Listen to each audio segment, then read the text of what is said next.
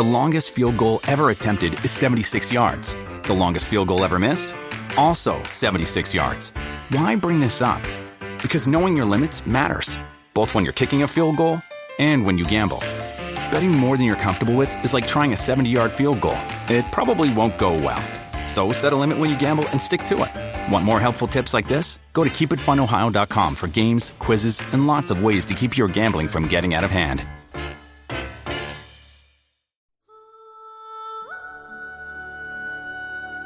公元八世纪上半叶，唐玄宗开元年间，三位印度高僧善无畏、金刚智、不空，人称开元三大士，相继来到长安，翻译与传播印度密教的根本经典，创立了汉地自成一体的密宗，被称为唐密。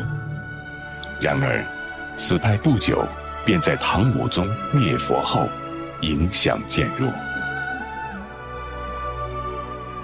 举世瞩目的法门寺地宫，就是按照唐密仪轨布置的坛场，即曼荼罗，供奉着佛指舍利。今天，我们有幸能穿越千年的时空，依稀感受到唐密当年的兴盛。在所有宗派里，密宗有些与众不同。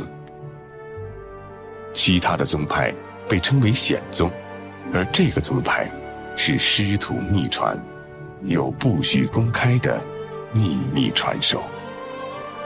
该宗派在唐代由空海和尚传入日本，成为东密或真言宗，至今法脉绵延。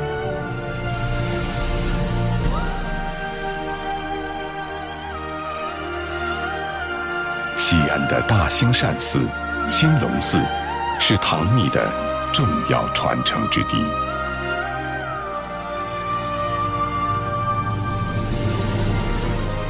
公元七世纪后半叶，印度大乘佛教结合印度教的修行，发展出一种以寄身成佛为目的的印度密宗。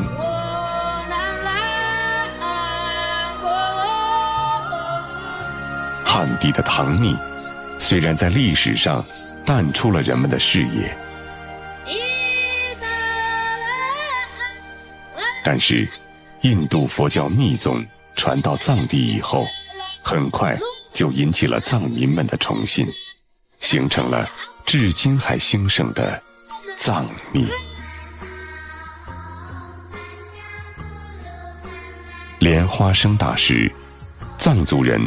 尊称其为“咕噜仁波切”，意思是“尊贵的上师”。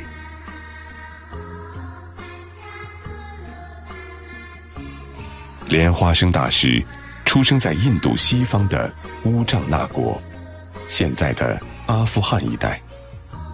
有一天，有位大臣看到湖中长出了很多莲花，莲花上还有一个奇特殊胜的孩子。就告诉了国王。国王一见这孩子就很喜欢，收为太子。因其生于莲花，所以取名莲花生。公元七百五十五年，信奉佛教的赤松德赞，为了在西藏弘扬佛法，派专使去迎请莲花生大师入藏，在雅鲁藏布江边。与赤松德赞会面。传说，莲花生大师作礼时，竟然手中喷出火焰。众人见了，立刻向莲花生大师行了五体投地的大礼。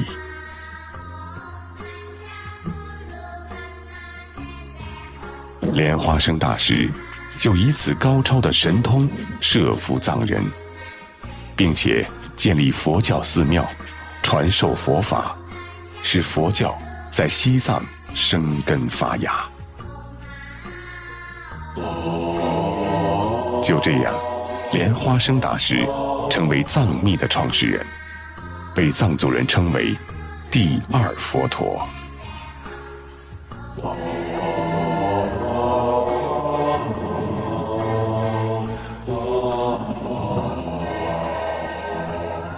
与汉传佛教一样，藏传佛教也有不同的四大宗派。莲花生大师所传的教法，后来被称为宁玛派，意思是古老。该派与西藏传统的本教有所融合。十七世纪时，五世达赖喇嘛扶持该派的发展，在青海、四川。和云南一带影响很大。直到今天，每年的藏历五月初十，宁玛派的祖庭桑耶寺的喇嘛们会跳起莲花生大师及八大化身的金刚舞。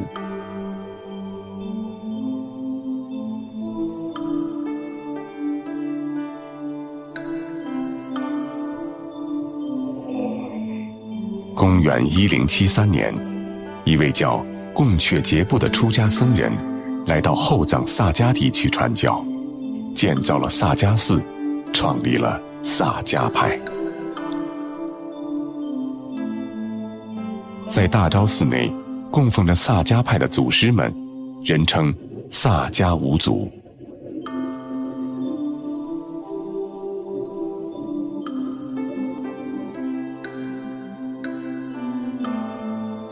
最右面的祖师就是八思巴，他继萨迦班智达之后，被元朝皇帝忽必烈封为国师，负责全国佛教事务和整个西藏地区，结束了西藏近四百年的混乱局面。